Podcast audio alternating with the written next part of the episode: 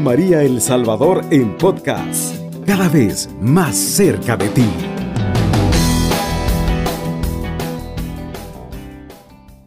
Bienvenidos amigos nuevamente a su programa Madre Mía, estrella, estrella del firmamento. Este programa que es eh, pues mariano, siempre está todo alrededor de nuestra Santa Madre, la Virgen María. Y desde este punto de vista, y como bien se anunció, hoy quiero hablar de la Madre de María, es decir, la abuela de Jesucristo. Así suena como muy familiar cuando utilizamos este tipo eh, de palabras, ¿no? La abuelita de Jesús. Muy bonito. Pero antes de eso, como bien sabemos, eh, recién falleció el Papa Emérito Benedicto XVI. Y eh, no sé si ustedes habrán tenido, debido a que este programa es mariano, habrán percibido que durante el papado de eh, Benedicto XVI, em, el enfoque respecto a María no era tan contundente como lo fue con Juan Pablo II. En ese sentido, em, me alegró mucho ayer escuchar en la misa aquí en em, la parroquia de Santa Elena, que el padre Nelson Díaz mencionaba que le preguntaban a Juan Pablo II, un periodista, em, ¿y usted por qué está tan, por qué habla tanto de la Virgen, o por qué está tan cerca de la Virgen? Y Juan Pablo II dio una respuesta maravillosa, porque estar cerca de la Virgen es lo más céntrico a Cristo para vivir nuestra vida aquí en, en la tierra. Es concéntrico respecto a Cristo, el poder saber y conocer sobre nuestra Santa Madre del Cielo y el papel fundamental que ella tiene en el plan de salvación de Dios. Es increíble la respuesta de Juan Pablo II. Entonces, debido a que recién antier eh, falleció el Papa emérito Benedicto XVI, eh, encontré en un portal católico algo muy interesante respecto a la relación que eh, Benedicto tenía con respecto a María. No era tampoco que, era cero. El portal católico dice lo siguiente, eh, lo cual me llamó mucho la atención para traerlo en este momento a colación. Benedicto XVI, fallecido el 31 de diciembre, no añadió, muy interesante, misterios al rosario como lo hizo Juan Pablo II. Tampoco añadió advocaciones a las letanías como lo ha hecho Francisco. Tampoco escribió encíclicas sobre la Virgen, muy interesante, porque no lo hizo, eh, Juan Pablo II sí lo hizo, ni tampoco multiplicó las devociones o advocaciones marianas, como lo hicieron otros papas.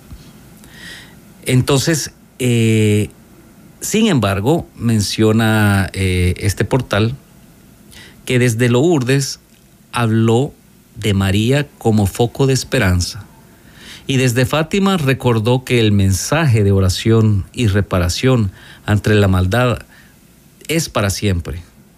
Fomentó además el Papa Benedicto el rosario como una devoción moderna y actual y se apoyó en las advocaciones em, de, distintos lugares ¿no? y de distintas eh, referencias. En la relación entre Benedicto XVI con Fátima es especial porque ya como prefecto de la doctrina de la fe, y esto es sumamente interesante, ya en el año 2001, por encargo de Juan Pablo II, reveló la tercera parte del secreto de Fátima. Bueno, no es el objetivo de este programa hablar sobre el secreto de Fátima, pero es muy interesante porque sí recordemos que en ese año 2000 decidió Juan Pablo II revelarlo y lo hizo eh, eh, Benedicto XVI en aquel momento como cardenal. Según explicó en un sentido directo, esa parte se refería al atentado que sufrió Juan Pablo II en 1981 y a la lucha del comunismo ateo contra la iglesia. Esa fue la transmisión en aquel momento. Pero en un sentido más amplio, conectaba con todo el mensaje de oración, penitencia y reparación de Fátima. Ya en el 2010, siendo ya pontífice, eh, Benedicto acusó, acudió perdón, a Portugal al santuario de Fátima 10 años después de revelarse el secreto, ¿no? para recordar ante medio millón de peregrinos que Fátima no se agota, que su mensaje llama a la conversión permanente, a la penitencia y a las virtudes teologales, fe, esperanza y caridad. Entonces, nosotros tenemos que comprender en ese sentido, como lo, ha dicho el Papa Emérito, que Fátima pues no se agota y tenemos que tener en nuestra mente siempre estas virtudes que normalmente con nuestro afán de día a día nosotros las olvidamos. La fe, la esperanza y la caridad. La caridad, muy importante. La fe y estas virtudes, con la ayuda de la Virgen, dijo el Papa, pueden cambiar a las personas dispuestas a ofrecer sacrificios idolátricos en el altar de los egoísmos de las naciones, razas e ideologías. También explicó que pedía especialmente a la Virgen poner bajo su protección a los sacerdotes. Consagró a los sacerdotes a la Madre de Dios y les pidió fidelidad y lealtad para que no cedamos a nuestros egoísmos, a las lisonjas del mundo y a la sugestión del diablo. Ahora, en Lourdes, eh, pues antes de Fátima, Benedicto XVI en el año 2008 fue a Lourdes. Estaba él inmerso en, su encíclica sobre la esperanza respecto al, al año anterior, del año 2007, Salvi, en la encíclica, y proponía a la Virgen como signo de esa esperanza. También por los milagros eh, que se hace en el santuario y la esperanza que despierta a los enfermos. Se cumplían entonces, en, ese año 2008, 150 años de las apariciones.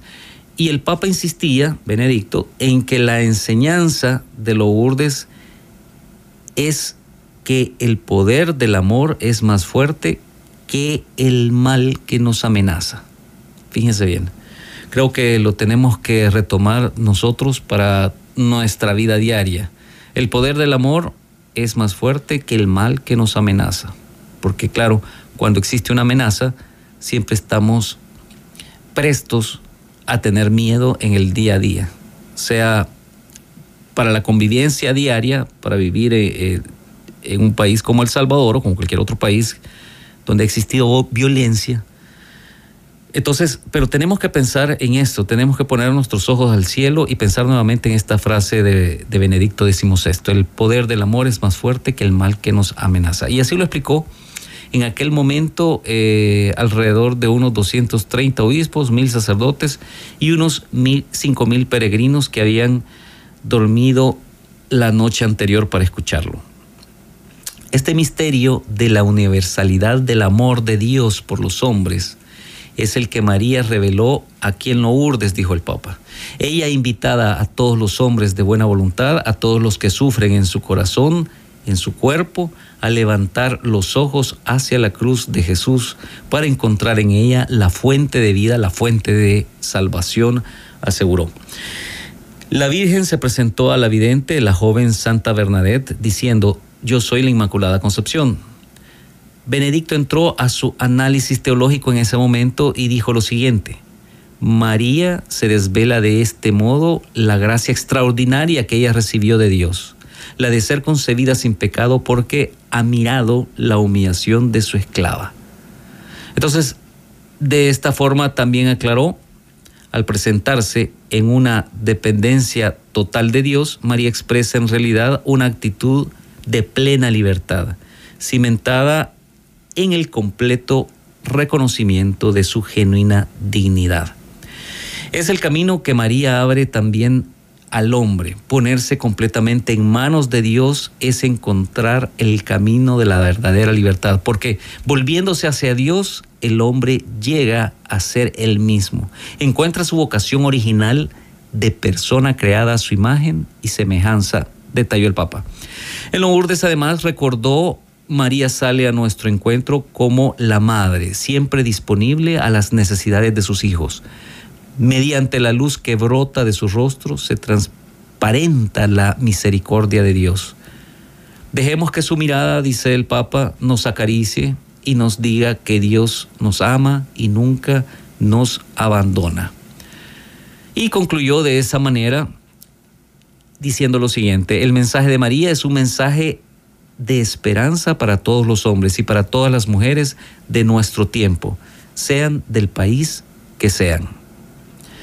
Es muy interesante, eh, bueno, hay, hay más, eh, digamos, eh, portales católicos que retoman esta, esta parte de, del Papa respecto a, a, María, porque como dije al inicio, y creo que eso sí vale la pena volverlo a retomar, Benedicto XVI no añadió misterios al rosario, como Juan Pablo II, ni advocaciones a las letanías como, como Francisco, perdón, el Papa Francisco, y tampoco escribió eh, encíclicas sobre la Virgen. Es muy interesante. Sin embargo, por eso traté de eh, ahora traer esto, porque recién todos los eh, análisis católicos dicen, pero no, pero Benedicto sí nos encomendó y encomendó a los sacerdotes y a todos los fieles a siempre tener una mirada hasta nuestra Santa Madre. Esto se los aclaro por si algún día alguien les dice algo sobre Benedicto que no y, también que les puede desfigurar el mensaje, que les diga que, que no quería nuestra Santa Madre. No es, no es así. Ahí lo tenemos sumamente claro. Eh, y en ese sentido voy a retomar el tema original. En este caso, eh, he querido entonces hablar, porque con las disculpas del caso, que en el último programa no pude asistir, pero eh, estábamos más cerca del 8 de diciembre. Pero al, al acordarnos de, esa fecha, de nuestra Santa Madre, quiero traer a recordar un poco sobre la abuelita de Jesús. Así como se oye muy familiar, como dije al inicio, ¿no? de la abuela de Jesús, de Ana. Y es que la santidad de Santa Ana es tan grande por las muchas gracias que Dios le concedió eh, que no podemos dejar de conversar de ella. También, por supuesto, grande es la dignidad de, de Santa Ana por ser la madre de la Virgen María. La Virgen María predestinada desde toda eternidad para ser madre de Dios la santificada desde su concepción, Virgen sí, masía y mediadora de todas las gracias. Nieto de Santana fue el Hijo de Dios, diciéndolo de otra manera, hecho hombre, el Mesías.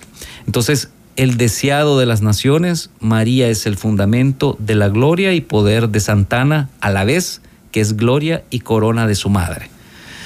Fíjense qué bonita frase.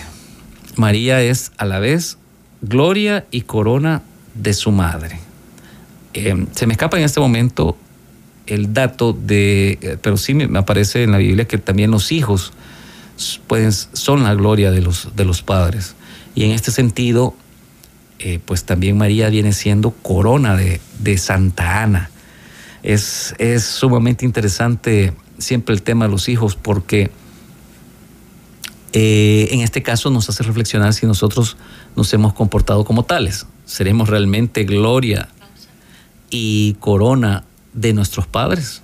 Bueno, para continuar con este interesante tema me voy a ir a la primera pausa del programa y regreso para seguir conversando sobre la abuelita de Jesús. Ya regreso. Está en sintonía de Radio María El Salvador, una radio cristiana, mariana y misionera.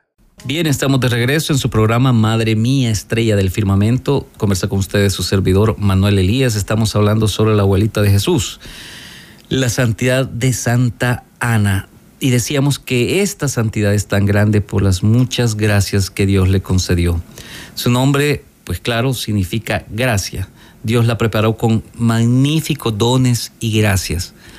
Como las obras de Dios son perfectas, era lógico que él la hiciese madre digna de la criatura más pura, superior en santidad a toda criatura e inferior solo a Dios. Eh, por ello es como decíamos anteriormente en la primera parte del programa que todos estos temas, hablar sobre nuestra Santa Madre María, y son temas cristocéntricos, ¿no? Eh, pues hablar también de Ana, su abuela, es cristocéntrico y acabamos de escuchar una de las razones por las cuales eh, es totalmente válido y la iglesia lo ve, eh, siempre lo ha visto así dentro de su doctrina. ¿Por qué? Porque como decíamos, como las obras de Dios son perfectas, era lógico que Él la hiciese madre digna a Ana de la criatura más pura, refiriéndose a María, superior en santidad a toda criatura e inferior solo a Dios. Santana tenía por celo por hacer cosas buenas y esforzarse en la virtud. Nosotros tendríamos que tener de ejemplo en ese punto a ella. Nos esforzamos en la virtud. Santana amaba a Dios sinceramente y se sometió a su santa voluntad en todos los sufrimientos, como fue su esterilidad por 20 años. Vamos a hablar de esto un poquito más adelante. Esto porque según cuenta la tradición. Entonces, esposa y madre, fue fiel cumplidora de sus deberes para con el esposo y su encantadora hija María, por supuesto. Muy grande es el poder intercesor de Santa Ana, ciertamente santa amiga de Dios, distinguida sobre todo por ser la abuela de Jesús en cuanto hombre. La Santísima Trinidad le concederá sus peticiones, el Padre para quien ella gestó cuidó y educó a su hija predilecta. Y ese es uno de los puntos sumamente importantes. El hijo a quien le dio madre, el Espíritu Santo cuya esposa educó con tan gran solicitud. Pero fíjense qué importante, el padre para quien ella gestó, cuidó y educó a su hija predilecta. Por supuesto María, ¿no? La Santísima Trinidad le concederá sus peticiones, como decía anteriormente. Esta santa privilegiada sobresale en mérito y gloria cercana al Verbo encarnado y a su Santísima Madre. Sin duda que Santana tiene mucho poder ante Dios, la Madre de la Reina del Cielo, que es poderosa por su intercesión y Madre de Misericordia, es también llena de poder y de misericordia. Tenemos eh, muchos motivos para escoger a Santa Ana como nuestra intercesora ante Dios, como abuela de Jesucristo. Nuestro hermano, según la carne, es también nuestra abuela y nos ama a nosotros, sus nietos, ¿no? Así como siempre, eh, pues por supuesto que, que de menos que en esta radio, siempre estamos recordando que nuestra Santa Madre María es madre de todos los vivientes, pues entonces pensemos que Ana, pues es nuestra abuela. y qué mejor que cuando nosotros que éramos niños nos acercamos a los abuelos también a pedirles algo. Puede interceder por nosotros. Y por supuesto nos ama mucho porque su nieto Jesús murió por nuestra salvación y María, su hija, fue proclamada madre nuestra bajo la cruz. Nos ama de verdad en atención a las dos personas, o sea, Santana nos ama de verdad en atención a las dos personas que ella amó más en esta vida, a su nieto Jesús y a su hija María. Si su amor es tan grande, su intercesión pues no será menos. No, si nosotros le pedimos algo, esa intercesión también será muy fuerte. Debemos, por tanto, acudir a ella con tal confianza en nuestras necesidades. No hay la menor duda de que esto agrada a Jesús y a María, quienes la amaron tan profundamente. Acordémonos que hay dos, eh, eh, bueno, hay dos referencias respecto a esto que estamos hablando en Salmos 24, 5. Eh, lo que dice es esto, él logrará la bendición de Yahvé, la justicia de Dios, de su salvación. Y en Mateo 13, del 16 al 17, dice lo siguiente, pero dichosos vuestros ojos porque ven y vuestros oídos porque oyen. Pues os aseguro que muchos profetas y justos desearon ver lo que vosotros veis, pero no lo vieron, y oír lo que vosotros oís, pero no lo oyeron. Hay em, unas oraciones propias eh, para Santana que en este momento quisiera hacer una oración respecto para pedir lo que nosotros queramos a Santana, lo podemos hacer desde sus hogares donde nos están escuchando. Y es la siguiente. Que es muy bonita, que además es, son oraciones propias de la novena para la fecha de la fiesta de ella, que es el 26 de julio, como bien todos sabemos aquí por esta maravillosa ciudad que tenemos en El Salvador. Dice así, Gloriosa Santana, quiero honrarte con especial devoción. Te escojo después de la Santísima Virgen por mi Madre espiritual y protectora.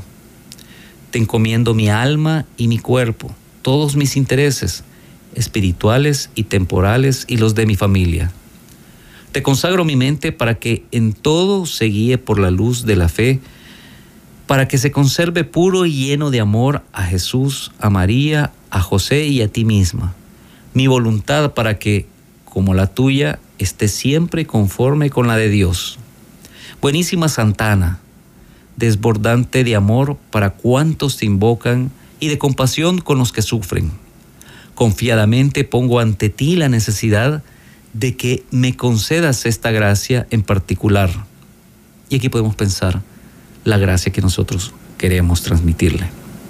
Te suplico, recomiendes mi petición a tu hija, la Santísima Virgen María, para que ambas, María y tú, la presenten a Jesús. Por tu valiosa intercesión sea cumplido mi deseo. Pero si lo que pido no fuera voluntad de Dios, obténme lo que sea de mayor bien para mi alma, por el poder y la gracia con que Dios te ha bendecido, dame una mano y ayúdame. Te pido sobre todo misericordiosamente, me ayudes a dominar mis malas inclinaciones de mi estado de vida y de practicar las virtudes que sean más necesarias para mi salvación como tú, haz que yo logre, por el perfecto amor a Dios, ser para Él en vida y en muerte. Que después de haberte amado y honrado en la tierra con verdadera devoción de hijo, pueda, por tus oraciones, tener el privilegio de amarte y honrarte en el cielo con los ángeles y santos por toda la eternidad. Bondadosísima Santa Ana, Madre de aquella que es nuestra vida, nuestra dulzura, y dame esperanza. Intercede ante tu hija para que yo alcance la paz. Amén. Esa es una bonita intercesión eh, de nuestra para nuestra eh, para nuestros deseos, pidiéndola a la abuela de Jesús. Y fíjense qué fortaleza será si nos ponemos a a pensar de esta manera, qué fortaleza no será tener de intercesoras a Santa María y a su madre Santa Ana. Lo habremos analizado, la abuela y la madre de Jesús pidiendo las dos por nosotros. es, algo increíble, eh, algo que debemos meditar para nuestros corazones y pensar que esto puede ser de esa manera. Eh, voy a hablar en este momento ahora un poquito sobre eh, la historia, eh, sobre parte de historia de Nuestra Señora Santana.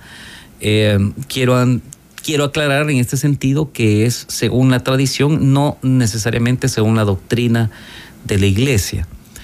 Pero siempre se mantuvo por los siglos esta tradición. Ana, que en hebreo se puede decir Hana o gracia, que significa gracia, también escrito como An o Ane, si lo queremos ver así, es el nombre tradicional de la madre de la bienaventurada Virgen María. Entonces, toda nuestra información que traigo a colación concerniente a los nombres y vidas de los santos, pues tenemos que hablar, al hablar de Ana, tenemos que hablar de San Joaquín también, los padres de María, siempre es, esto viene derivada por la tradición de una literatura apócrifa. Por ejemplo, el Evangelio de la Navidad de María, el Evangelio del Pseudo Mateo y Protoevangelio de Santiago. De ahí viene esta información. Aunque la primera ah, forma parte de este último, en el cual directa o indirectamente parecen estar basados los otros dos, retrocede esto hasta cerca del año 150 después de Cristo. Entonces podemos difícilmente aceptar como fuera de duda sus varias afirmaciones con una sola autoridad. En el Oriente, este protoevangelio eh, pues tiene gran autoridad y los griegos, sirios, coptos y árabes pues leen proporciones de él en las, en las fiestas de María. Ahora, en el occidente, sin embargo, ya donde estamos nosotros, Europa y América, eh, fue rechazado en un principio por los padres de la iglesia hasta que sus contenidos fueron incorporados por eh, Jacobo de Vorágine en, una, en un escrito que él puso que se llamaba Leyenda Dorada y esto sucedió en el siglo XIII. De ahí en más la historia de Santana se esparció por el oeste, por el oriente, por el occidente y fue ampliamente desarrollada hasta que Santana se convirtió también en una de las santas más populares de la iglesia latina. Entonces ya habiendo explicado este antecedente, que no es necesariamente estricta doctrina de la iglesia, eh, quiero continuar como un poco de la historia de Nuestra Señora Santana. El protoevangelio da la siguiente versión. En Nazaret vivía una rica y piadosa pareja, Joaquín y Ana. No tenían niños. Cuando en un día de fiesta Joaquín se presentó a ofrecer sacrificio en el templo, fue rechazado por cierto Rubén, bajo el pretexto de que un hombre sin descendencia era digno de ser, no era digno de ser admitido. Tras esto, Joaquín, inclinándose con dolor, no volvió a su hogar, sino que se fue a las montañas a hacer su, su solicitud a Dios en soledad. También Ana, al saber la razón de la prolongada ausencia de su marido, clamó al Señor que la liberara de la maldición de la esterilidad, prometiendo dedicar su niño al servicio de Dios. Sus oraciones fueron escuchadas, un ángel se le presentó a Ana y dijo, Ana, el Señor ha visto tus lágrimas, tú concebirás y darás a luz, y el fruto de tu vientre será bendecido por todo el mundo. El ángel hizo la misma promesa a Joaquín, quien volvió con su mujer. Ana dio a luz a una hija a la que llamó Miriam, María, y aún el nombre de la madre de María parece, em, si lo queremos ver así, dudoso desde el momento en que esta historia es aparentemente una reproducción del relato bíblico de la concepción de Samuel, cuya madre también se llamaba Ana. El renombrado padre eh, Juan de Eck eh, de Inglaterra, en un sermón sobre Santa Ana, publicado en París en 1579, pretende conocer aún los nombres de los padres de Santana. Los llama Stoyanus y Emerentia. Dice que Santana nació después que Stoyanus y Emerentia carecieran de hijos por 20 años. Que San Joaquín murió poco después de la presentación de María en el templo, que Santana entonces se casó con Cleofas, de quien devino en madre de María Cleofas, la esposa de Alfeo y madre de los apóstoles Santiago el Menor, Simón y Judas, y de José el Justo.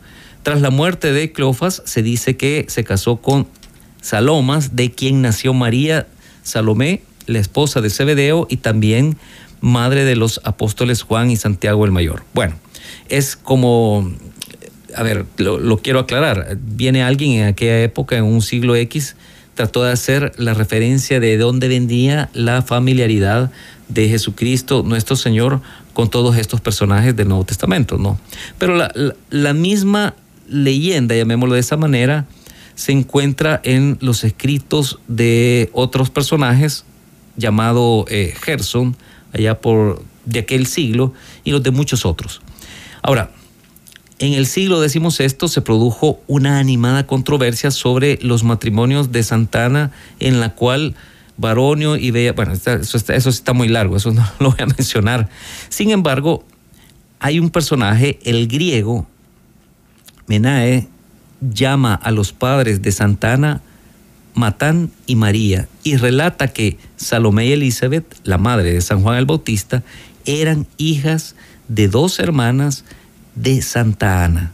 De acuerdo con otro personaje llamado Efipanius, algunos entusiastas mantuvieron aún hasta el siglo IV que Santa Ana concibió a, Santa María durante esa época. Pero bueno, hay bastante historia, no quiero, no quiero como, como como que enmarcar eh, demasiado en esto, pero sí hay algo bien, bien interesante dentro, dentro de todo esto y es que eh, supuestamente las reliquias de Santana fueron traídas desde Tierra Santa a Constantinopla en el año 710 y se eh, conservaban todavía en la iglesia de Santa Sofía allá por el año de 1333. La tradición de la iglesia, en, iglesia de, de una zona de Francia pretende que el cuerpo de Santana fue traído por San Lázaro, el amigo de Cristo, que fue escondido por San Hospicio en el año 398 y encontrado nuevamente durante el reino de Carlomagno, lo cual es sumamente interesante. Eh, estas reliquias fueron entonces traídas a la magnífica capilla en 1664, esta que ya mencionamos, y la cabeza de Santana fue conservada en Mainz hasta 1510 cuando fue robada y llevada bueno, sucedieron tantas cosas, pero Santana es patrona de Bretaña. Su figura milagrosa, la fiesta del 7 de marzo en ese lugar, es venerada en el norte, en Notre Dame de Urey, diócesis de Vannes, Francia. También lo es en Canadá, lo cual es eh, sumamente interesante porque esto no lo sabíamos, donde es la patrona principal de la provincia de Quebec. Esto no lo teníamos este, como que muy claro, pero es muy interesante y siendo bien conocido el santuario de Santana de Beaupré, siempre ahí en Canadá. Santana es la patrona de las parturerías. Es representada sosteniendo a la bienaventurada Virgen María en su regazo. Y en ese sentido, eh, quiero irme a la segunda pausa del programa y posteriormente regresar para eh, hacer una oración que se le se le, se le da, se le pide a Santana para pedir un buen esposo. Es muy, muy interesante porque eh, esto normalmente, bueno, eso no, lo conocía, pero sí los portales católicos refieren esta oración de Santana a Dios para pedir un buen esposo. Para quienes nos estén escuchando, estén pronto por casarse eh, de las personas que nos estén escuchando, de las mujeres y jovencitas que nos estén escuchando. Bueno, ya regreso de la segunda pausa del programa para conversar sobre este interesante tema. Está en sintonía de Radio María El Salvador, una radio cristiana, mariana y misionera. Bien, estamos de regreso. Solo quiero dar eh, los últimos datos como parte de la historia de, Nuestra Señora Santana. Y es que en la iglesia del Oriente ya se veneraba a Santana en el siglo IV. Esto se me escapó decirlo en el segmento anterior. Y la mejor prueba de ello es que el emperador Justino I, allá en el año 565, le dedicó una iglesia. Y Además, la devoción a Nuestra Señora Santana se encuentra en los más antiguos documentos litúrgicos de la iglesia griega. En el occidente, pues como dije anteriormente, no se veneraba a Santa Ana, excepto quizás en el sur de Francia hasta el siglo XIII. Y hay una imagen pintada en el siglo VIII, eh, en el estilo bizantino, eh, que fue más tarde encontrada en la iglesia de Santa María Antigua de Roma. Su fiesta, bajo la influencia de la leyenda dorada aparece en el siglo XIII, donde se celebraba desde el 26 de julio. Y entonces, desde el siglo XIII hasta nuestros días, su fiesta se sigue celebrando el 26 de julio. Fue en 1382 cuando el Papa Urbano VI publicó el primer decreto pontificio referente a Nuestra Señora de Santana, concediendo la celebración de la fiesta de la Santa a los obispos de Inglaterra exclusivamente, tal como se lo había pedido algunos ingleses. Y muy probablemente la ocasión de dicho decreto fue el matrimonio del rey Ricardo II con Ana de Bohemia, que tuvo lugar en ese año. La fiesta fue extendida a toda la iglesia de Occidente en el año 1584. Bien, eh, con esto sí puedo eh, reconfirmar que entonces eh, la veneración de nuestras de la abuelita de Jesús viene desde el año 565 porque hay una confirmación histórica de que se le dedicó una iglesia por parte del emperador Justino y posteriormente el Papa Urbano ya en 1382 se los digamos que, que, esa veneración se los da de manera, llamémosle en un inicio, exclusiva a los ingleses, pero por supuesto se extendió al final a todo Occidente, es decir, Europa y América, en 1584, a partir de ahí. Su imagen milagrosa, como dije anteriormente, es venerada en Notre Dame de en la diócesis de Vannes, Francia, también en Canadá. Y este punto lo dejé eh, como en paréntesis en el segmento anterior, porque me parece muy importante que la patrona de la provincia de Quebec pues es la señora Santana. Eso es muy interesante. También Santana es patrona de las mujeres en parto y es patrona de los mineros, porque hay una referencia de que Cristo siendo el oro y María siendo la plata. Eso es eh, sumamente bonito e interesante. Ahora, antes de irme a la segunda pausa del programa, decía que eh, vamos a dar lectura a una oración de la señora Santana para quienes este, nos quieran acompañar, las eh, mujeres solteras que quieran pedir un buen esposo. Es, bonita la oración, así que le voy a dar lectura. Altísimo Dios eterno, de quien depende todo el ser y el reparto del linaje humano. Postrada en tu real presencia, suplico se digne tu infinita bondad de mirar las ansias de mi alma y oír mis peticiones ante tus ojos son manifiestos mis deseos de que en el estado de matrimonio me des la compañía de un esposo que me ayude a guardar la divina ley y testamento santo, para crecer ambos en perfección y en la observancia de tus preceptos. Santo Dios, Padre infinitamente providente, no escondas tu piedad de mí, ni permitas, pues eres Padre, que mi súplica sea desechada. Y pues me manda, Señor mío, que con confianza te pida, como a poderoso y rico en misericordia, concédeme lo que por ti deseo y pido, pues en pedirte hago tu santa voluntad y obediencia. Y si mis culpas detienen tus misericordias, aparta de mí lo que te desagrada e impide. Poderoso eres, Señor, Dios de Israel, y todo lo que fue tu voluntad puedes obrar sin resistencia. Lleguen a tus oídos mis peticiones, que soy pobre y pequeña. Tú eres infinito e inclinado a usar la misericordia con los abatidos. ¿A dónde iré fuera de ti, que eres Señor de los señores y todopoderoso? Tú me enseñaste a desear y a esperar de tu libertad, liberalidad. Entregado tengo mi corazón y mente a tu voluntad, aparta mis ojos de la vanidad.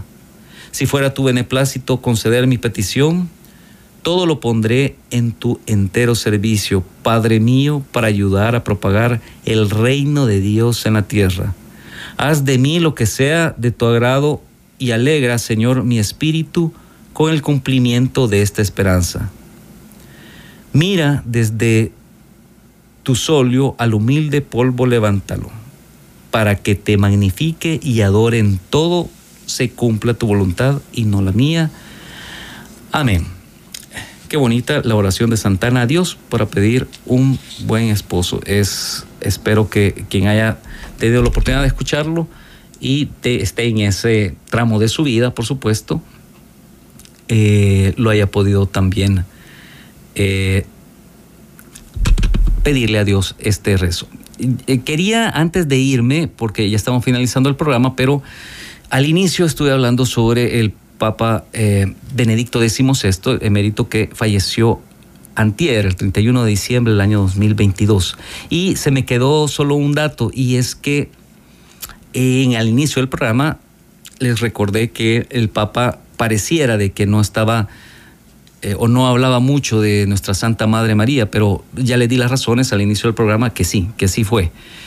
Pero también se me escapó eh, sobre el rosario siempre vivo, lo que él decía al respecto, y es que en 2009 Benedicto XVI dedicó varias catequesis y conferencias a la devoción del rosario, y él dijo lo siguiente, no es una práctica piadosa del pasado como oración de otros tiempos en los que se podría pensar con nostalgia. Al contrario, el rosario está experimentando una nueva primavera. Y creo que nosotros, eh, los que esperemos todos, rezamos los rosarios todos los días, vemos que parece eso, como lo dijo Benedicto XVI, parece una nueva primavera. Es decir, eh, no es, eh, como dijo, una práctica piadosa del pasado, antigua, como, como, como muchos nos, quieren, nos quisieran acusar de muchas cosas que hacemos en la Iglesia Católica. Por otro lado, también el Papa Benedicto constataba que el rosario es uno de los signos más elocuentes del amor que las generaciones jóvenes sienten por Jesús y por su Madre María. Poner a Cristo en el centro como hacía la Virgen, que meditaba en su corazón todo lo que se decía de su Hijo y también lo que él hacía y decía. Enseñaba además el Papa Benedicto que cuando se reza el rosario de modo auténtico, no mecánico o superficial, sino profundo, trae paz y reconciliación. Encierra en sí la fuerza sanadora del nombre santísimo de Jesús. Solía señalar también el elemento cristocéntrico del rosario. Cuando se reza el rosario, decía el Papa, se reviven los momentos más importantes y significativos de la historia de la salvación. Se recorren las diversas etapas de la misión de Cristo. Y añadía, con María el corazón se orienta hacia el misterio de Jesús, se pone a Cristo en el centro de nuestra vida, en el centro de nuestro tiempo, de nuestras ciudades, mediante la contemplación y la meditación de sus santos misterios, de gozo, de luz, de dolor y de gloria. Pues bien, con esta última frase del Papa Emérito Benedicto que nos ha dejado, ya pasó a la casa del Padre el 31 de diciembre, recién hace poco antier, con estas palabras que le dedica al Santo Rosario y que espero nos animen a todos los que estamos escuchando a rezarlo. Me despido este día de su programa Madre Mía, Estrella del Firmamento. Conversó con ustedes su servidor Manuel Elías. Cubriendo todo El Salvador. Radio María, 107.3 FM.